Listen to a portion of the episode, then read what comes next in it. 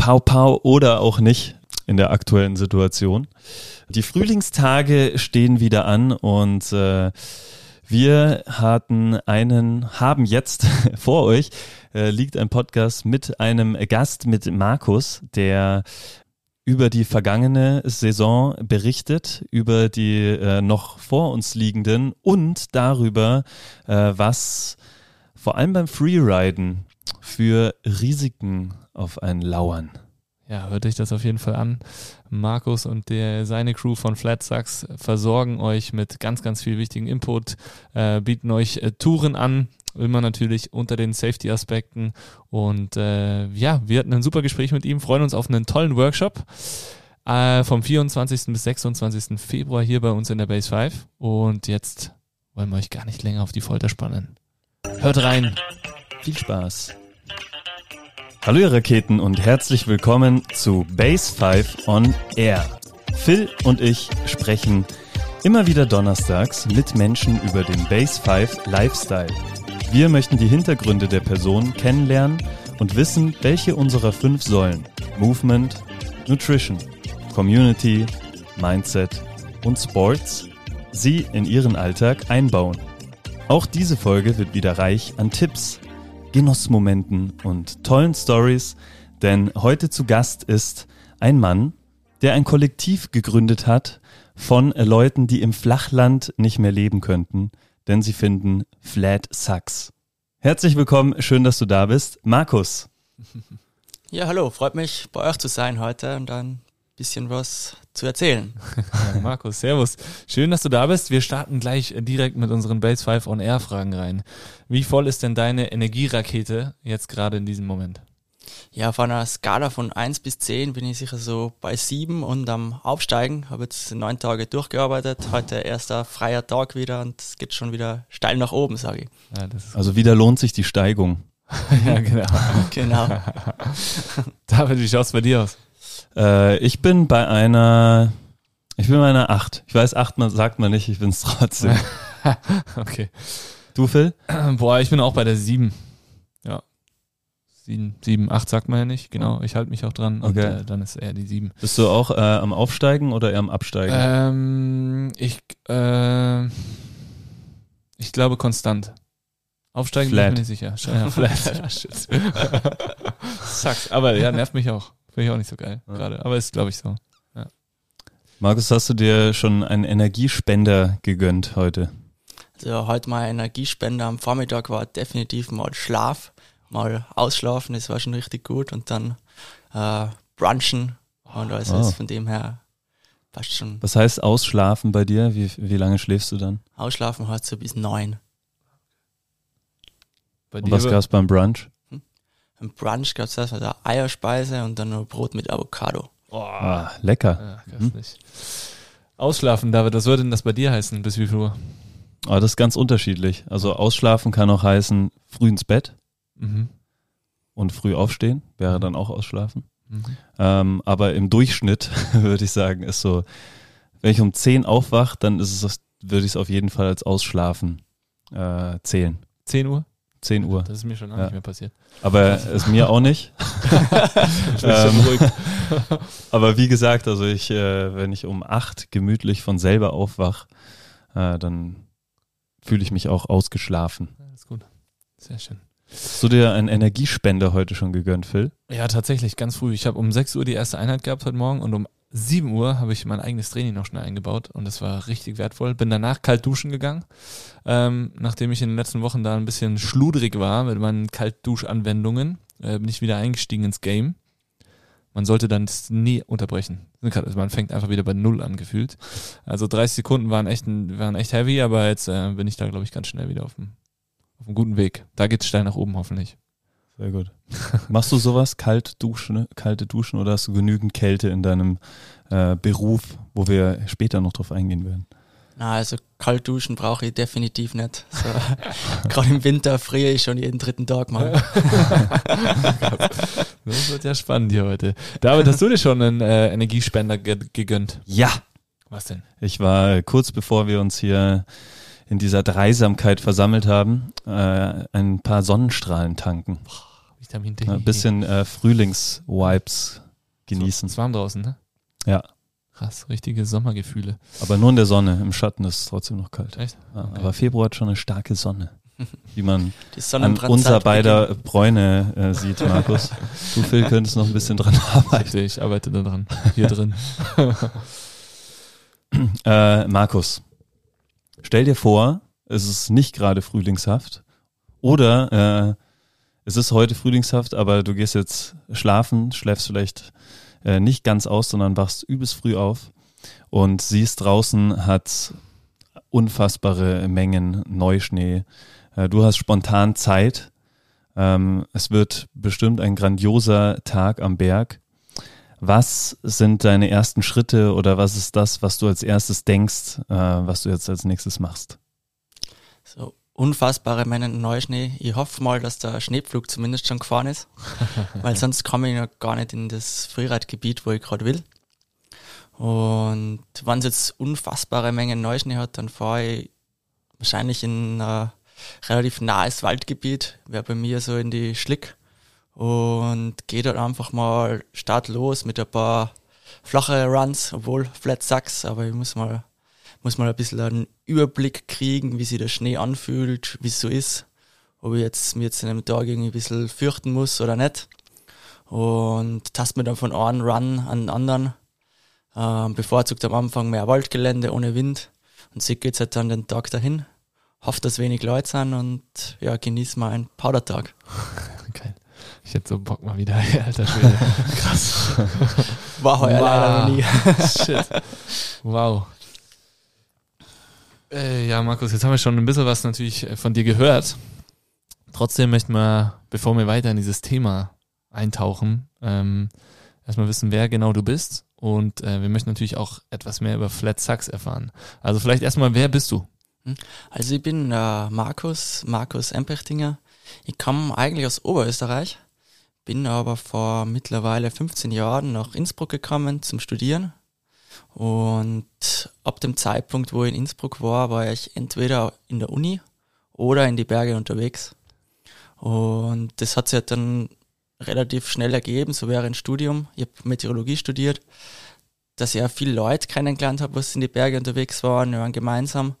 Und mit den Studienkollegen gemeinsam habe ich dann auch die Bergführerausbildung gemacht. Bin dann auch beruflich auf diese Schiene abgedriftet und lebe da mittlerweile Vollzeit davon. Und ja, das Studium war nur mehr so eine Beigabe, Alibi quasi. genau. Aber hat dir als ähm, oder die Ergänzung Meteorologie, Bergführer ähm, ist wahrscheinlich trotzdem nicht unnützlich, oder? Definitiv. Also man hat natürlich einen sehr guten theoretischen Background zu all dem, was in der Praxis draußen passiert. Tut sich sicher bei viele Dinge, gerade im Schnee oder im Wetter, ähm, ein bisschen leichter, die nachzuvollziehen und zu verstehen. Und man muss vielleicht noch nicht alles so hinnehmen, wie es ist, sondern man hat da ein bisschen eine Erklärung dazu manchmal. Und wie bist du äh, vorzüglicherweise äh, im Berg unterwegs? Bist du am liebsten zu Fuß, mit Skiern, mit dem Mountainbike oder im Idealfall alles miteinander gekoppelt? Also so jetzt rein zu Fuß äh, bin ich eigentlich echt relativ selten unterwegs. Im Winter mit die Ski und im Sommer mit dem Bike und klettern über das ganze Jahr. Aber da ist halt auch viel mit die Hände, deswegen zu Fuß jetzt, rein zu Fuß nicht so viel. Genau. Und ähm, Flat Sucks ist entstanden vor wie vielen Jahren?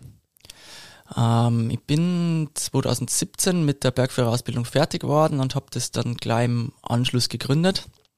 War davor aber schon sieben oder acht Jahre als Mountainbike Guide unterwegs. Also ich habe da schon ein bisschen äh, Vorführungserfahrung gehabt, einiges. Und das war schon irgendwie der Plan, okay, jetzt mache ich Bergführer dazu, dann habe ich den ganzen Winterteil noch und dann mache ich da eine kleine Company und ja, unter dem eigenen Label dann halt führen, arbeiten gehen und zwar die Sachen, auf die ich selber auch Bock hab. Genau. Das kleine Label ist gar nicht mehr so klein, zumindest wenn man sich so die Website anschaut und was man alles so von euch hört, was ihr alles anbietet. Ähm, wie, wie, wer arbeitet da noch mit? Oder wie ist das so entstanden? Genau, ja, das kleine Label ist mittlerweile ein bisschen größer geworden. Ähm, prinzipiell organisieren tue ich das meiste immer nur selbst. Ich habe aber einige äh, gute Kollegen und Bergführer, was eben als äh, Freelancer viel mit mir zusammenarbeiten. Da habe ich gerade im Lawinenbereich äh, mit dem Paul Meyer, von dem habe ich auch sehr viel gelernt und das ist ein guter Kollege von mir.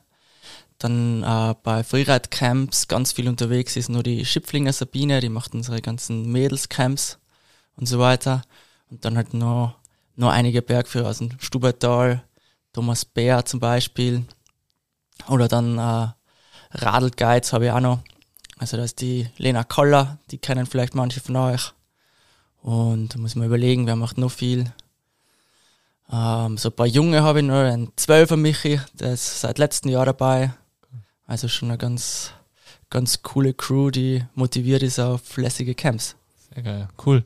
Das heißt, Also du hast äh, ähm, uns, so ist auch das Intro zustande gekommen, äh, noch einen Grund gesagt, warum er äh, Flat Sucks, äh, warum das der Name deiner, deines kleinen Labels ist, wie du sagst. Ähm, magst du da kurz noch was zu sagen? Ja, genau, das ist ein bisschen, ist das Brainstorming ein bisschen entstanden. Ich habe ein bisschen was gebraucht, was ich verwenden kann für sowohl Biken als äh, Bergsport, äh, Skifahren, Freeriden. Und ich wollte aber jetzt nicht irgend so was Klassisches wie schöne alpine Momente und so weiter nehmen, sondern ich wollte ein bisschen einen, einen Rule Breaker. Und die Gemeinsamkeit, was alle diese Sportarten, also gerade Bergsportarten halt haben, haben, ist, dass sie nicht in der flachen Ebene stattfinden. Also es braucht äh, Topografie. Ohne die Topografie geht das meiste nicht. Und von dem her bin ich dann irgendwie auf das Flat Sachs gekommen. geil. Es wäre also, äh, wäre es die Hölle für dich, in zum Beispiel Hamburg zu leben? Ich habe keine Ahnung, ob es die Hölle wäre, aber ich müsste mal definitiv andere Hobbys und Betätigungsfelder suchen. Wenn sie das ergibt, keine Ahnung, aber es habe jetzt mal nicht am Plan. Habe ehrlich gesagt nie drüber nachgedacht, nach Hamburg zu ziehen. Kann ich mir auch nicht vorstellen, dass das zustande kommen würde. Ähm, ihr bietet Camps an oder was, also was bietet ihr alles genau an? Also wenn wir so im Winter starten, gehen wir es mal ein bisschen so chronologisch durch. Also wir starten so ähm, Dezember mit unseren Lawinencamps. Das ist sicher so Dezember bis Mitte Jänner unser Hauptding.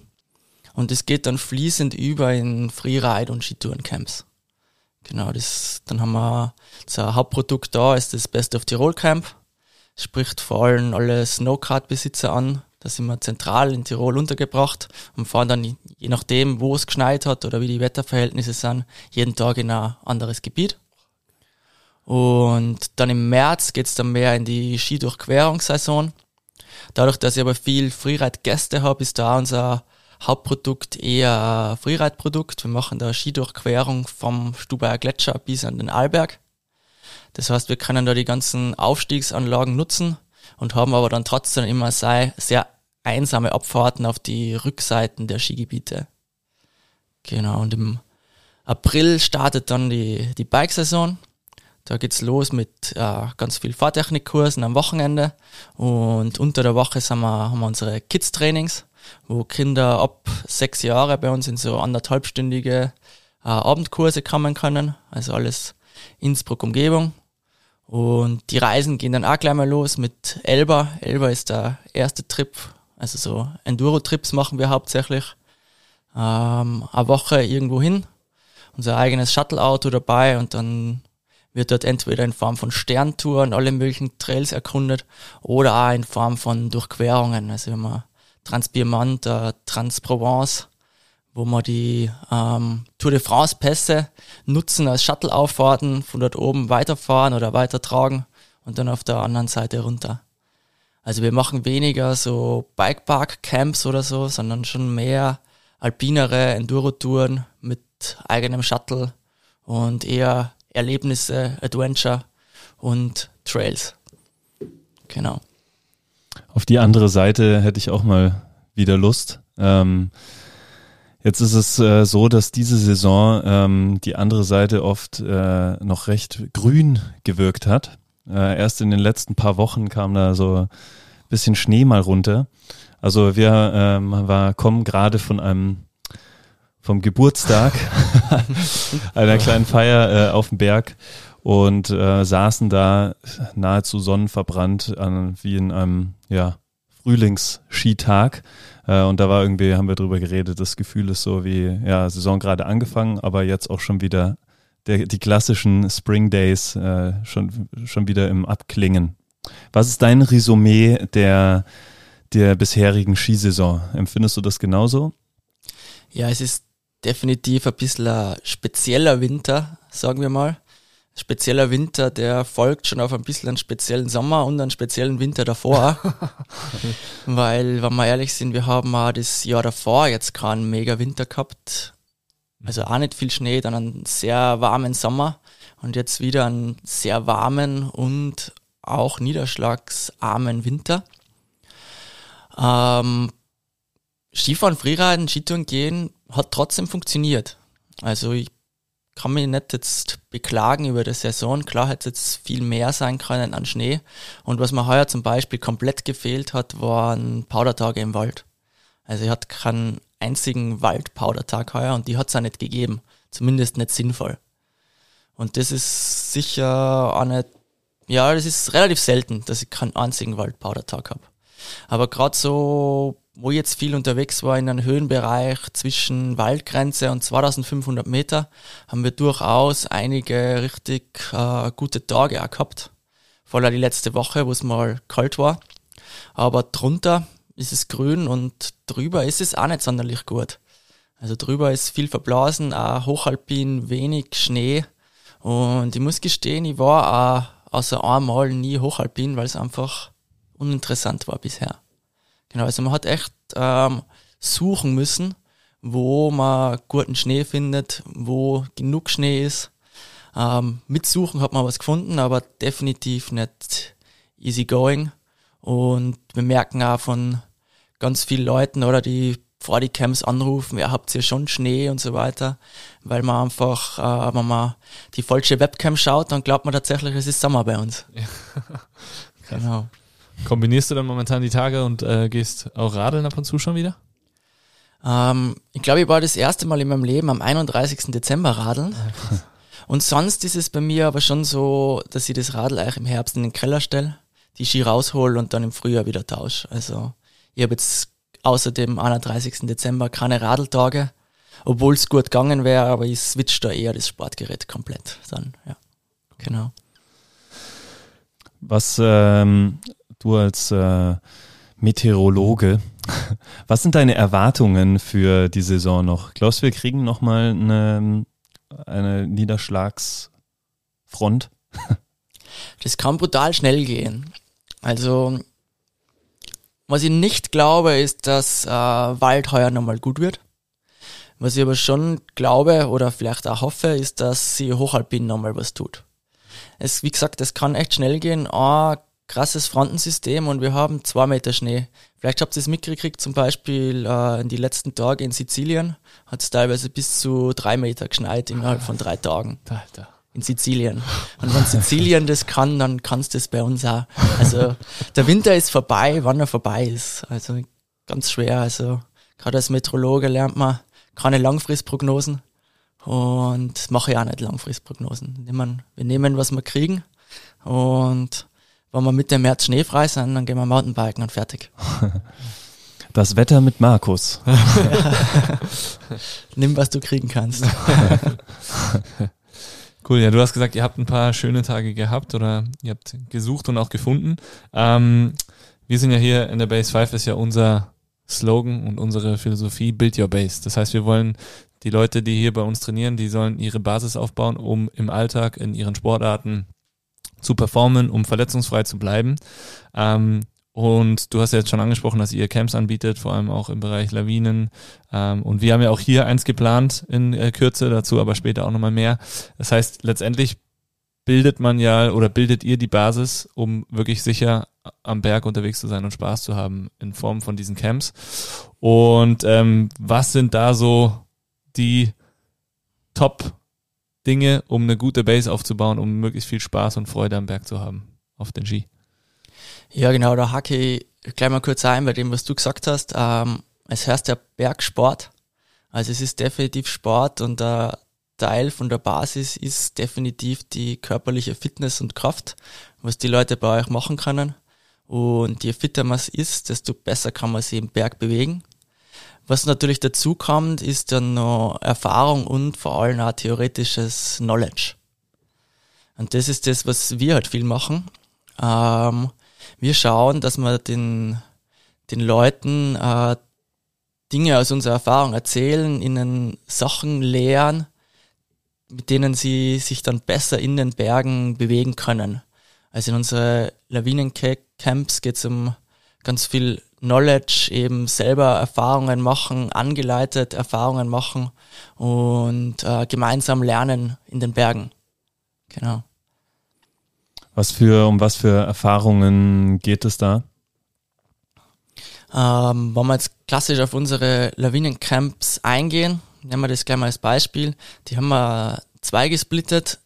In dem ersten Teil geht es darum, wie, auf welcher Basis trifft ich Entscheidungen in den Bergen. Oder im Schnee jetzt in dem Fall. Ich kann nicht einfach, wenn ich jetzt am Hang oben stehe, und kann nicht einfach sagen, ja, okay, das schaut gut aus, ich fahre da runter. Ich brauche da halt ein bisschen Argumente dafür oder dagegen. Ich muss, äh, wie gesagt, aktiv Entscheidungen treffen, weil es ist vielleicht eine extrem wichtige Entscheidung, wo es um mehr geht als nur den einzelnen Powder Run. Und da brauche ich halt ein bisschen Knowledge, warum kann ich das jetzt machen?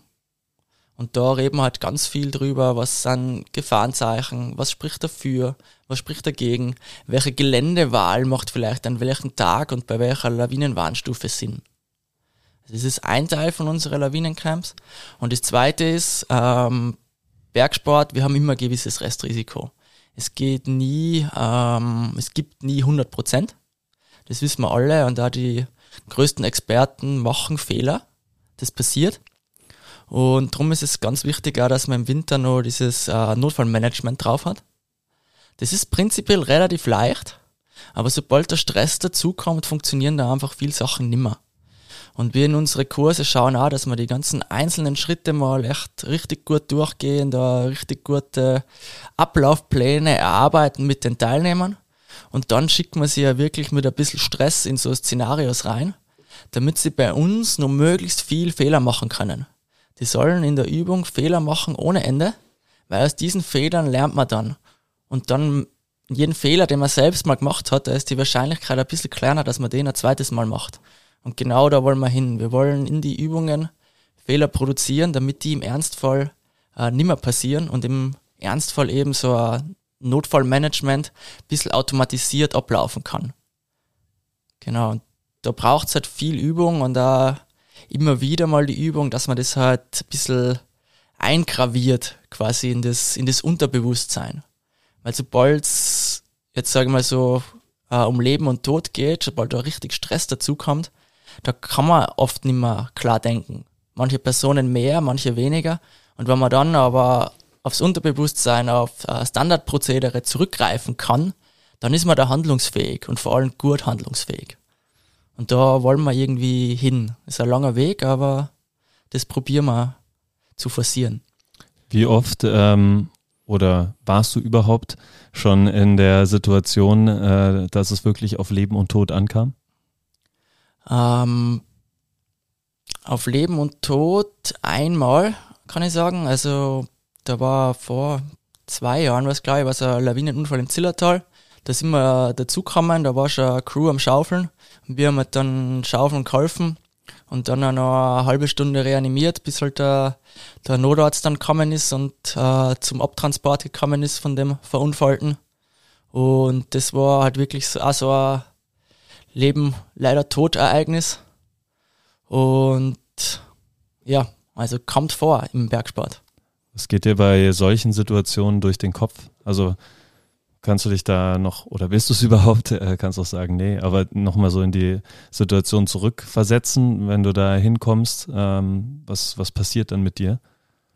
Da kann man vielleicht ein bisschen ausholen. Es ist gerade in der speziellen Situation, wie wir da hinkommen sind und die Schaufeln gesehen haben, vor allem an der Stelle, wo sie schaufeln, das war halt voll in einem, einem Bachgraben drinnen. Ähm, da war schon so bei mir so im Kopf, okay, das geht sich sowieso nicht aus, das ist viel zu tief. Und dann ist aber tatsächlich in relativ schneller Zeit ein über zwei Meter tiefes Loch geschaufelt worden. Und dann hat man schon gemerkt, okay, ähm, ja, wir probieren jetzt einfach nur alles und schauen, was halt geht. Und recht viel mehr geht dann da in dem Moment nimmer durch den Kopf dann. Das ist, man macht halt äh, das, was man irgendwann mal gelernt hat und probiert es äh, bestmöglich halt umzusetzen. Und der Rest ist dann halt, ja, man wird sehen, was, was passiert. Ähm, der Riesenvorteil, sage ich mal, für uns damals oder auch für mich war, dass wir jetzt schon in der Rettung halt voll involviert waren, aber äh, die Person halt nicht gekannt haben, dass das keiner von unserer Crew war und so weiter. Das macht es garantiert leichter. Das beschäftigt dann schon natürlich, aber es ist halt keine nahe Person, keine eigene und das macht wahrscheinlich einen, einen riesen Unterschied. Genau. Wie lange hat das so nachgearbeitet dann? Mal, wir haben dann auch eine Woche später halt in unserer Crew ein ganz gutes äh, Debriefing noch gemacht, noch darüber geredet, wie das alles gelaufen ist und so weiter.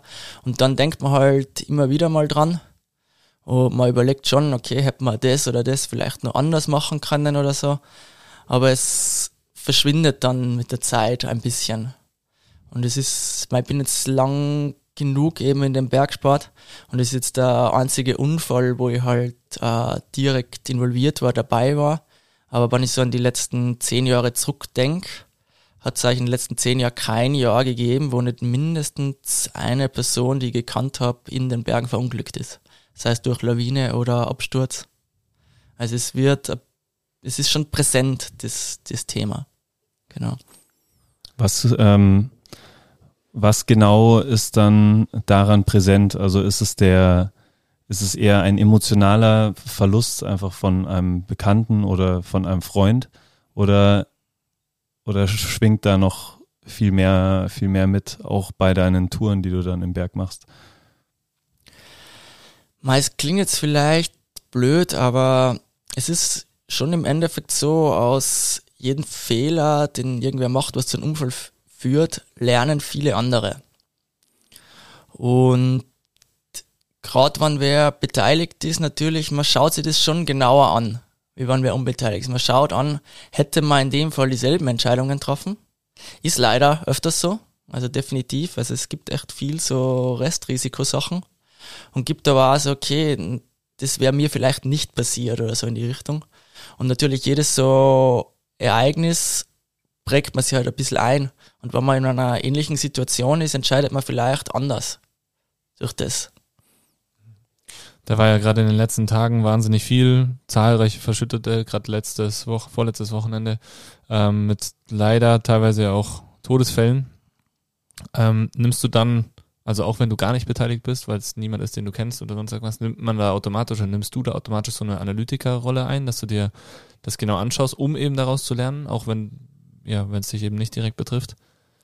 Also ich schaue mir definitiv, sobald die Daten zu den Unfällen online kommen, schaue ich mir definitiv an, was da war. Ich glaube, das ist auch ein bisschen ähm, Part von meinem Beruf, meiner Sorgfaltspflicht, dass ich mir halt anschaue, okay, warum ist es dazu gekommen, eben um aus diesen Sachen zu lernen. Also um auch aus der leider nicht so guten Erfahrung anderer zu lernen. Genau, also schaue ich mir auf alle Fälle an, ja. Und ähm, fährt das dann mit bei dir so? Also mh, hm, wenn du dann die Tage danach ins Gelände gehst oder vielleicht auch eine Gruppe führst, das war jetzt auch ein Todesfall von einem Bergführer mit Kundenbeteiligung letztendlich, ähm, denkt man dann darüber nach? Oder denkst du dann darüber nach, wenn du mit Kunden am Berg bist? Also ich denke jetzt nicht direkt an den Unfall, aber was man halt dann denkt, okay, es ist jetzt ähm, eine gefährliche Zeit, gefährliche Woche vielleicht. Ähm, man weiß es vorher schon oftmals. Also es ist schon so, dass wirklich ähm, es nur ein bisschen ausholen, es sind wenig, wenig richtig gefährliche Wochenenden im Jahr.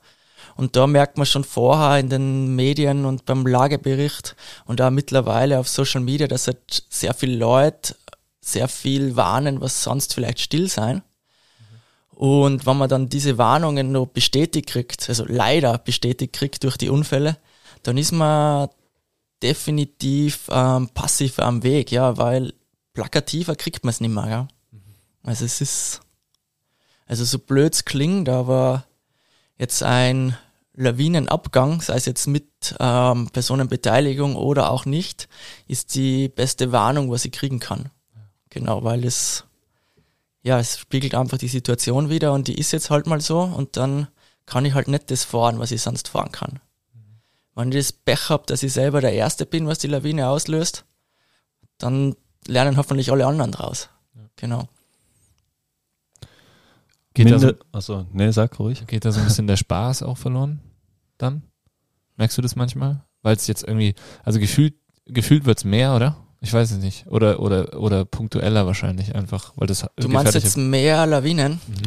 Mhm. Ähm, das ist wirklich nur gefühlt, gell? Okay. Also wenn wir jetzt ein bisschen von der, gehen wir jetzt erstmal so von der Innsbruck-Situation aus. Die letzten drei Winter waren so ein bisschen klassische Lawinen-Lehrbuch-Winter okay. wo wir einfach echt ähm, richtig viel gefährliche Tage haben in Tirol. Und Stichwort da Altschneeproblem und so die Richtung. Und wenn man die Winter davor anschaut, da war ein Winter dabei, da war einfach alles egal. Da hast du überall fahren können. Und jetzt muss ich mir mal vorstellen, okay, man ist jetzt ein junger Student und kommt in so einen Winter, wo man zwei Winter alles machen kann nach Innsbruck und denkt sich, okay, es ist eh alles safe und es ist eh alles, ähm, was man so lernt, okay, das ist theoretisch, das kann passieren, aber das ist weit weg. Und dann kommen plötzlich wieder andere Winter, wo der Schneedeckenaufbau einfach schlechter ist und dann macht's bumm, dann raschelt's. Dann haben wir in einer Woche 70, 80 Lawinen mit Personenbeteiligung und dann dauert es einfach so ein Lernprozess, bis das in die Köpfen die Leute drinnen ist. Also auch meinen eigenen Kopf natürlich. Also wenn ich drei Megawinter habe, wo ich alles fahren kann und dann kommt der andere, dann macht es schon mal, da schnackelt schon mal und denkt man, okay, heuer ist was anders. Und das muss man halt möglichst schnell realisieren. Ähm, ob die Angst dann mitfahrt, würde ich jetzt bei mir nicht so sagen, weil ich dann relativ schnell einfach auf sehr passives Gelände gehe.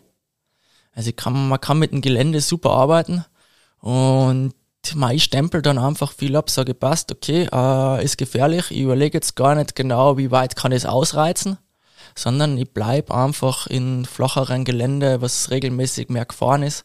Also ich mache es dann mehr übers Gelände. Mhm. Ich versuche nicht den Schnee bis ins kleinste Detail zu verstehen, weil das kann ich nicht. Und ich glaube, ich verstehe relativ viel, wenn man so einen Schnitt durch äh, durch das ganze Bergsportpublikum nimmt. Und ich bin trotzdem weit davon weg, da irgendwas komplett zu verstehen. Darum ist mein Ansatz dann viel mehr übers Gelände. Und da kann ich dann schon äh, sorgenfrei fahren gehen, auch bei höherer Lawinengewarnstufe, weil ich einfach einen konsequenzbasierten Ansatz nimm und äh, Gelände ohne Konsequenzen fahren gehe. Hast du da, also das wird, schätze ich mal, Teil der, ähm, der Lawinenkurse sein, aber hast, kannst du da schon den Zuhörerinnen und Zuhörern was mitgeben, was ein äh, sicherer Tag bedeuten würde bei äh, gefährlichen Lawinenverhältnissen, außer Piste? Mhm. Ähm, prinzipiell ist ein paar so Grundregeln, ihr müsst immer, also was das Gelände angeht, schaut, was über euch ist, schaut, was unter euch ist und schaut, wie steil das ist, wo ihr seid. Also wenn ich jetzt selber im flachen Gelände bin, flach heißt immer unter 30 Grad, dann passiert mir da so lang nichts, solange über mir nichts Steileres ist.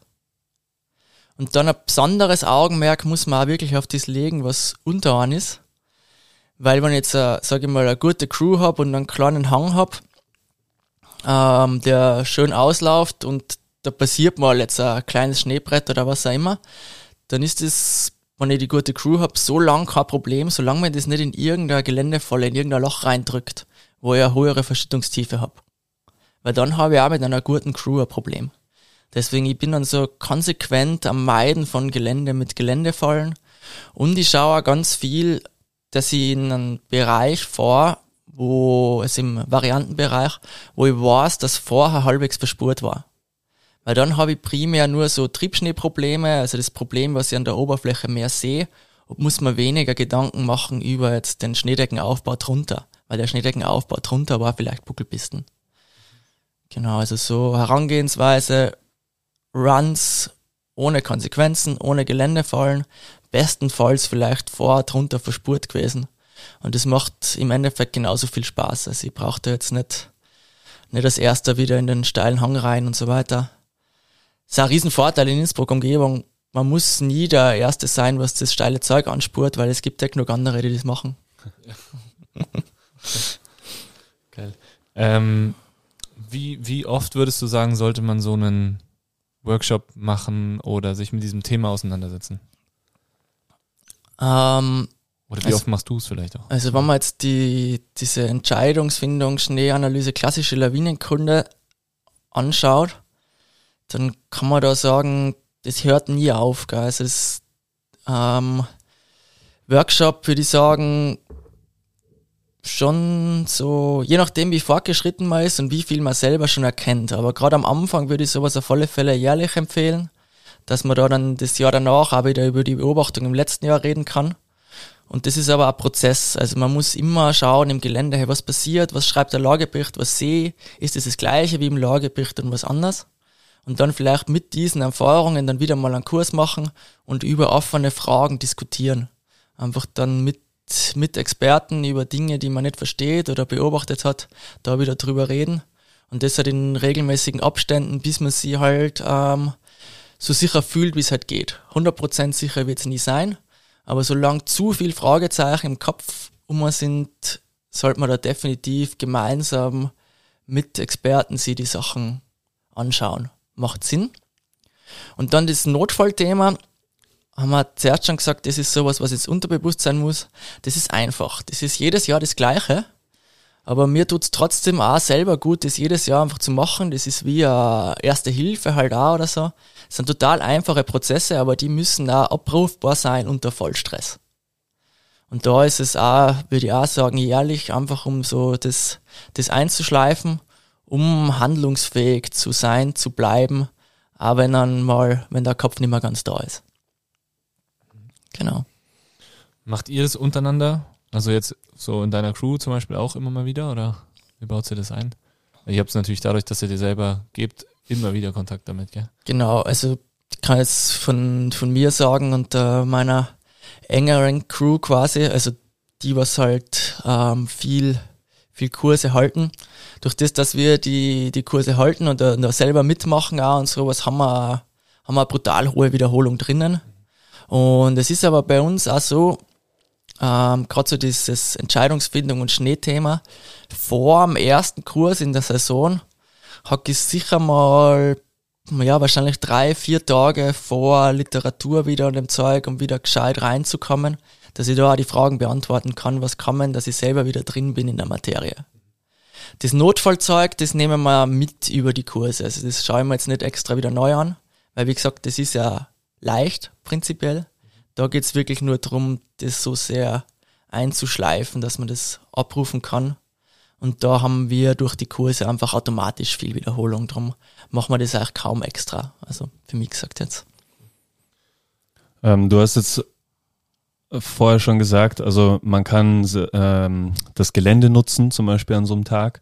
Ähm, aber also warum passieren auch den äh, Profis, sage ich mal, trotzdem immer noch Unfälle, die vielleicht so nach einer Nachanalyse hätten vermeiden werden können oder hätten sie es hätten sie nicht vermeidet werden können. Ja, da gibt's solche und solche. Im Nachhinein ist man immer schlauer, im Nachhinein redet sie es äh, relativ leicht. Ähm, mal, es gibt verschiedene Gründe. Gell? Also entweder man hat einfach ähm, in der Situation sich ein anderes Bild von der Lage gemacht, wie es im Endeffekt war. Wir können nie alles durchschauen, wie gesagt. Das zweite ist, dass man entweder durch intrinsische oder extrinsische Faktoren sie irgendwo reinpushen halt lassen. Kann auch vorkommen. Was wäre sowas zum Beispiel? Äh, mal jetzt intrinsisch wäre, wenn ich zum Beispiel jetzt unbedingt den Run fahren will, weil er halt so geil ausschaut. Ich will da jetzt fahren und extrinsisch wäre, wenn jetzt irgendwelche pushenden Gäste ist oder wenn jetzt, es ist in meinem Fall weniger, aber wenn jetzt vielleicht mehr Athlet wäre oder so, wenn jetzt irgendwie den Shot brauche oder das Video haben will oder so für Social Media, dass mich da zu mehr pushen lasse als als ich vielleicht ohne die Kamera machen würde. Also da gibt's ja, wie gesagt, verschiedene Effekte, was sicher die Risikowahrnehmung ein bisschen verzerren. Vielleicht auch Punkte, wenn man drin steht, oder? Und äh, müsste wieder auffällen, hochhiken, weil man merkt, okay, da jetzt weiterzufahren macht keinen Sinn. Ist auch nochmal ein extrinsischer Faktor wahrscheinlich, oder? Definitiv. Ähm, kann aber natürlich kann es passieren, okay, man fährt runter, man kommt drauf, okay, das ist komplett anders wie gedacht. Und dann muss man halt auch sagen, ja, man muss wissen, wann es zum Umdrehen ist. Genau. Jetzt ähm, so bei diesen sehr gefährlichen Tagen, wo jetzt viel Unfälle passieren, ist das aber eher ganz auf der Planungssache, sag ich ja. Also da, also ich kann nur von mir ausgehen, ich würde jetzt schon gar nicht probieren, da irgendeinen Run zu machen, wo ich denke, okay, da kann ich unten raus vielleicht nicht raus. Mhm. So prinzipiell. Also ich würde es da an diesen Tagen schon vorher vermeiden. Dein Beispiel ist eher was, was so immer mal passieren kann, gell? Ist der Tour geplant, laut Lagebericht, als äh, sollte passen. Und dann kommst du halt echt mal wohin, okay, das schaut jetzt da nicht mehr gut aus. Und ja, wenn da zurück rauf auch nicht mehr möglich ist, dann sollte man natürlich nicht probieren, okay, das geht schon irgendwie da runter, wo man schon weiß, dass das nicht geht. Dann haben wir in Tirol immer noch die Möglichkeit, sich von der Rettung holen zu lassen vom Hubschrauber. Sie halt ausfliegen lassen. Ist für die auch feiner, jemand äh, unverletzt auszufliegen, wie dann da nur drei Leute aus der Lawine auszugraben. Das muss man halt machen. Ist bei uns jetzt nicht so Standard, dass das wer macht. Aber wir müssen immer nach Chamonix schauen, da lässt sich jede, übertrieben gesagt, jetzt jede dritte Seilschaft im, im Sommer aus irgendeiner Wand holen, wenn sie nicht weiterkommen. ähm, wie, wie schaut es eigentlich so aus, wenn du jetzt ähm, drei, vier, fünf, wie auch immer, wie viele Leute sind so dabei bei so, einem, äh, bei so einer Tour, die du führst? Kann man jetzt erfahren. Also wir haben äh, bei den meisten Sachen ein Maximum von sechs Leuten als Teilnehmer und dann nehmen wir oft, wenn es noch so abbuchen wird, den siebten teilweise dazu. Genau, also so sieben absolutes Maximum, sechs Optimum. Genau. Angenommen, ihr seid da ähm, jetzt zu sechs, steht am quasi Zielpunkt beziehungsweise Startpunkt der Abfahrt. Mhm. Ähm, fährt da der Bergführer zuerst oder äh, wie schaut es dann aus? Das hängt ein bisschen von der Gruppe ab, sage ich mal. In den meisten Fällen eher ja aber muss nicht sein. Wichtig ist, dass man halt ähm, den Zielpunkt der Abfahrt definiert und dass der an jeden klar ist. Weil sobald es halt jetzt über 30 Grad Gelände ist, ist es potenzielles Lawinengelände und dann macht es natürlich Sinn, einzeln zu fahren. Und das Einzelfahren ist viel wichtiger als das, wer jetzt vorfahrt oder nicht. Das ist jetzt nicht so, nicht so relevant, aber einzeln ist halt wichtig, dass halt im schlimmsten Fall maximal eine Person in die Lawine kommt. Genau. Und immer dann, wenn jetzt, sage ich mal, irgendwie dieser Endpunkt nicht 100% klar definierbar ist, dann fährt der Bergführer vor, weil dann müssen die anderen nur der Spur folgen bis zu dem Punkt. Genau. Und ähm, du gibst dann quasi vor, also wenn man so einen Hang runterfährt und das ist potenzielles Lawinengelände, mhm. sagst du dann auch die Exit-Strategien äh, oder wie, wie funktioniert das dann? Ähm, Exit-Strategien funktionieren prinzipiell nur für sehr gute Skifahrer. Das muss einmal klar sein, dass wenn ich in dem Hang drinnen bin und da nicht schon mit Gas reinfahre und echt einen genauen Plan habe, wohin und was, ähm, dann funktioniert das nicht. Also das ist mehr im Bereich, sage ich mal, sicher von Athleten und so, die mit Exit-Strategien arbeiten können. So der klassische Durchschnitts-Freerider würde ich jetzt definitiv nicht mit denen mit Exit-Strategien arbeiten, weil die Schießskills einfach nicht dort sind, dass das funktioniert. Genau, also eher, also die Ansage ist klar, da ist Startpunkt, oder stehen wir ja, da ist Zielpunkt bis dorthin und dann warne ich vielleicht noch vor besonderen Gefahrenbereichen. Also bitte nicht da rechts rein in das Triebschnee-Pocket oder bitte bleibt in der Mitte von der Rinne und meidet die Bereiche von Übergänge, viel Schnee, wenig Schnee, also so Sachen noch dazu, wo sie keinesfalls hinfahren sollen. Aber wenn ich schon davon ausgehe, dass da jemand eine Exit-Strategie brauchen könnte, jetzt beim Führen, dann fahre ich den Run einfach nicht, weil das wird nicht funktionieren.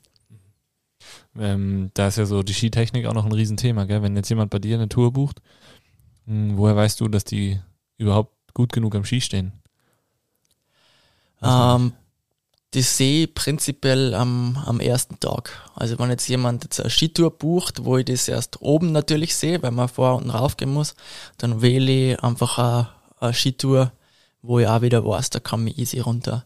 Und jetzt so steilere Sachen oder sowas freue ich nur mit äh, Leuten, die ich schon irgendwo mal gekannt habe oder der man klar vermitteln kann, dass er das kann. Ich meine, mittlerweile sieht man schon, also man sieht auf, auf Social Media, ob die Leute Skifahren können oftmals. Man sieht nicht, ob sie die auskennen, aber die Skills sieht man schon sehr oft. Genau. Schaust du dir das vorher an, die, äh, die Leute, die zu dir kommen?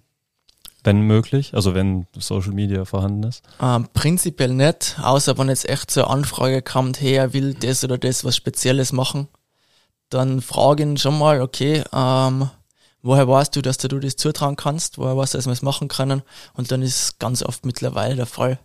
Digitale Visitenkarte, Social Media, da schau, das habe ich gemacht, so fahre ich Ski.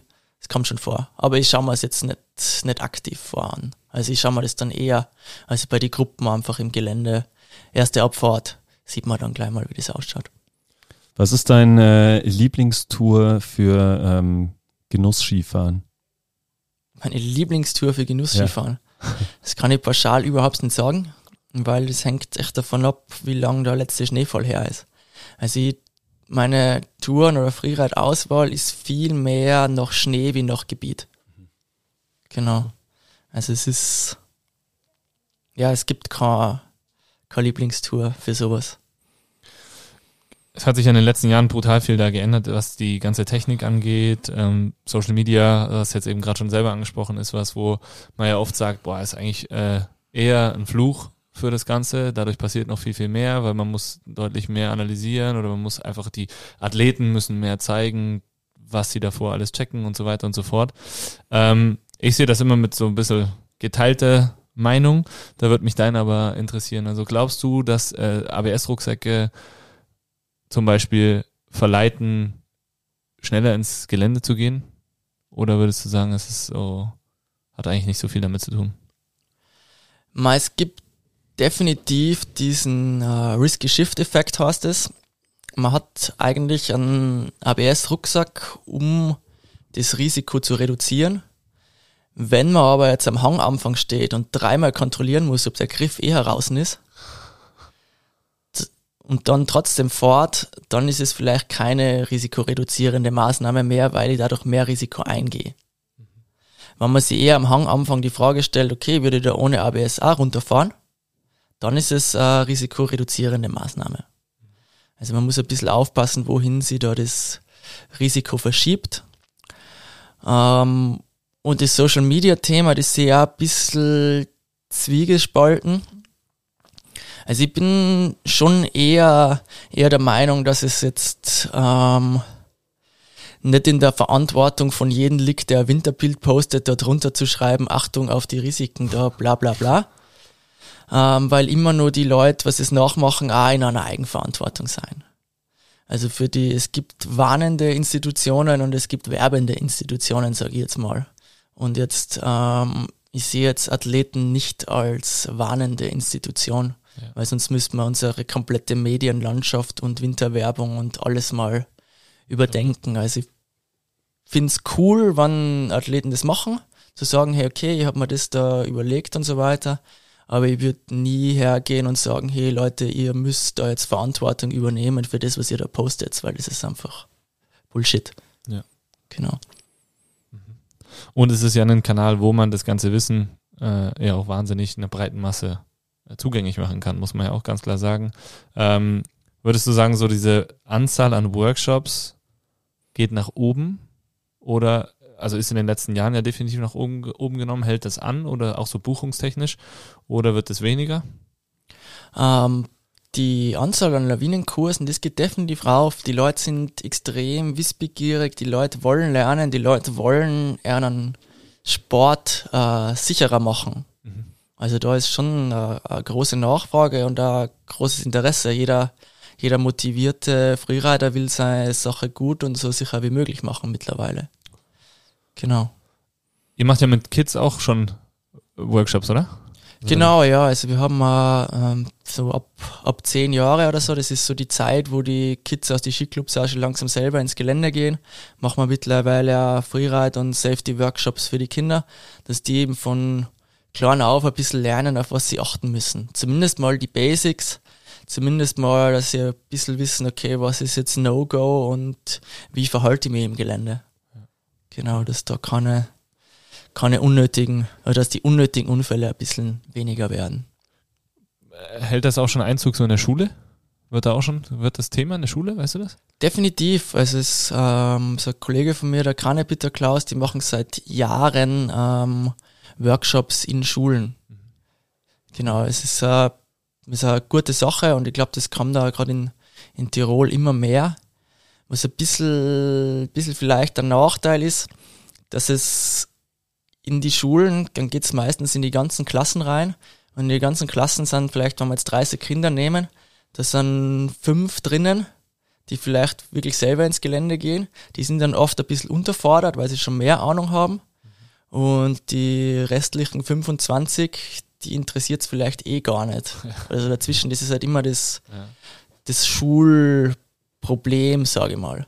Aber natürlich macht es Sinn, alle mal darauf aufmerksam zu machen, weil vielleicht kann man die zwei, drei Jahre später drauf, ist doch lässig im Gelände fahren und dann haben sie schon mal was gehört drüber. Es ist nur schwierig, das Level zu treffen, dass man alle abholt da bei den Kindern. Sehr, sehr spannend, das Thema. Der ähm, Phil hat es ja vorher schon anklingen lassen. Also Build Your Base ist unser, unser Slogan und äh, deswegen ähm, da auch äh, die Sicherheit, also die Safety da mit dazugehört zur Base beim Freeriden, ähm, starten wir auch bald die ersten äh, Safety, Safety Days bei uns in der Base ähm, von euch angeleitet. Ähm, magst du da kurz was zu sagen, was die Leute erwartet bei äh, solchen Safety Days? Ja, genau, wie eh schon bisschen angesprochen, also wir machen da zwei Tage und davor jeweils ein Abend. Ähm, der erste Abend wird der Lawinenkunde Entscheidungsfindungsvortrag sein und am nächsten Tag gehen wir mit euch ins Gelände.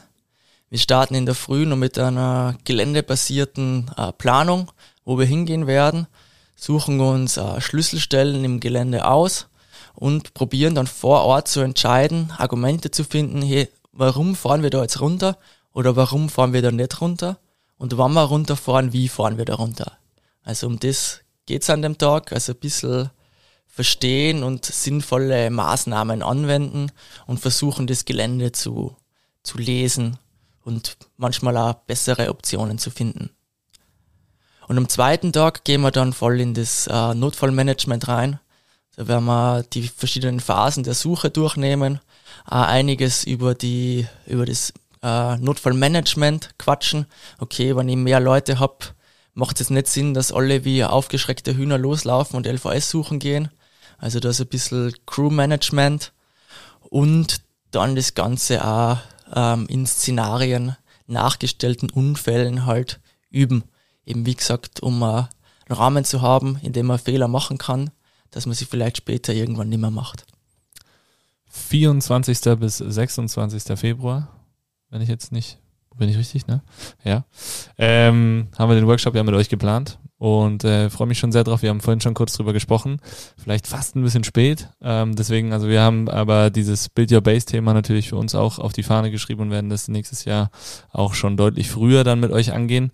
Und äh, ja, wenn ihr das jetzt hört und da Interesse dran habt, dann meldet euch jederzeit bei uns. Dann versorgen wir euch mit den ganzen Informationen oder wenn Fragen kommen, die wir nicht beantworten können, leiten wir es natürlich weiter. Ähm, beziehungsweise gibt es bei euch auf der Website auch super viele Infos schon, ähm, was so die Inhalte nochmal genauer sind. Und äh, ja, da freue ich mich auf jeden Fall schon. Anmelden könnt ihr euch unter www.base5.at im Webshop. genau. Damit ihr ähm, aber auch bis dahin jetzt schon äh, etwas äh, Input bekommt, vielleicht zum äh, Abschluss von dir, Markus. Was sind deine Top 5 Tipps für ein gutes Gefühl beim Freeriden, auch natürlich bezüglich auf Sicherheit? Ja, also prinzipiell auf alle Fälle mal äh, Wetter schauen und Lagebericht lesen, damit ihr mal ein grobes Verständnis habt, okay, wie gefährlich ist es heute? Und dann anhand von dem einfach mal grob euren, euren Tagesplan machen. Wenn es jetzt zum Beispiel frisch geschneit hat mit Wind so weiter, Lawinenwarnstufe mindestens drei oder, oder höher, dann ist der Tagesplan einfach der beste mal Variantenbereich bleiben, lieber mal flacher bleiben, verspielteres Gelände nutzen.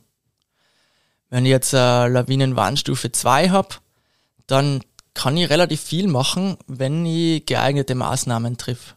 Also da schauen, wie der Lagebericht genau lesen, für was warnt der Lagebericht und versuchen diese gewarnten Bereiche zu meiden und dann in allen anderen Bereichen Maßnahmen anwenden hast, zum Beispiel Einzelfahren, dann kann man da bei einem Zweier sehr gut unterwegs sein. Also ich brauche mal einen Grundüberblick über die Gefahrenstufe und anhand von dem kann ich mal meinen Tag planen. So im Groben. Genauer muss ich dann eh vor Ort entscheiden, finde ich die Sachen, von denen der Lagebericht warnt. Und sobald mir irgendwas komisch vorkommt, lieber wieder einen Gang zurückschalten. Was man nicht machen sollte, ist nur ähm, blind irgendwelchen anderen nachfahren, weil man weiß nie, ob der Erste, was da die Spur reingelegt hat, das einfach so aus gut Glück gemacht hat oder ob sich der was überlegt hat, ob das geht. Also da so ein bisschen aufpassen, wenn euch was äh, komisch vorkommt, nicht einfach nachmachen. Und dann allerwichtigster Tipp, ähm, seid immer mit einer guten Crew unterwegs, der sie ja im, im Ernstfall äh, vertrauen könnt, wo ihr eine gute Kommunikationsbasis habt, wo ihr drüber reden könnt, wenn euch was komisch vorkommt, wenn ihr ein schlechtes Gefühl habt und wo so Sachen einfach nicht untergehen. Also Crew ist key und Terrain ist key. Sehr geil. Äh, ja, vielen Dank, Markus. Ist schon mal sehr hilfreich und äh, natürlich sind wir mega gespannt und freuen uns auf die anstehenden Safety Days von euch. Hast du äh, jetzt zum Abschluss noch irgendwas, was du gerne loswerden möchtest ähm, oder an die Welt hinaus posaunen kannst jetzt? ähm, ja, nehmt das Thema Risiko im Bergsport ernst. Also Bergsport ist mega cool und lässig. Es ist aber extrem schmaler Grad zwischen dem besten Tag und dem schlechtesten Tag. Also zieht es in Betracht, dass da was passieren kann, macht es das Beste aus den einzelnen Tagen und aber gerade im Winter, an die, wie heuer, an den wenigen Powdertagen, wird es da nicht zu übermütig. Danke. Sehr schön. Dann äh, beenden wir äh, diesen Podcast wie alle anderen auch. Und zwar äh, alle da draußen jetzt Fäuste nach vorne und auch du, Markus. Phil und ich schreien Bass, du und alle anderen da draußen schreien Five. Fäuste fliegen in die Luft. Bass! Five! Juhu.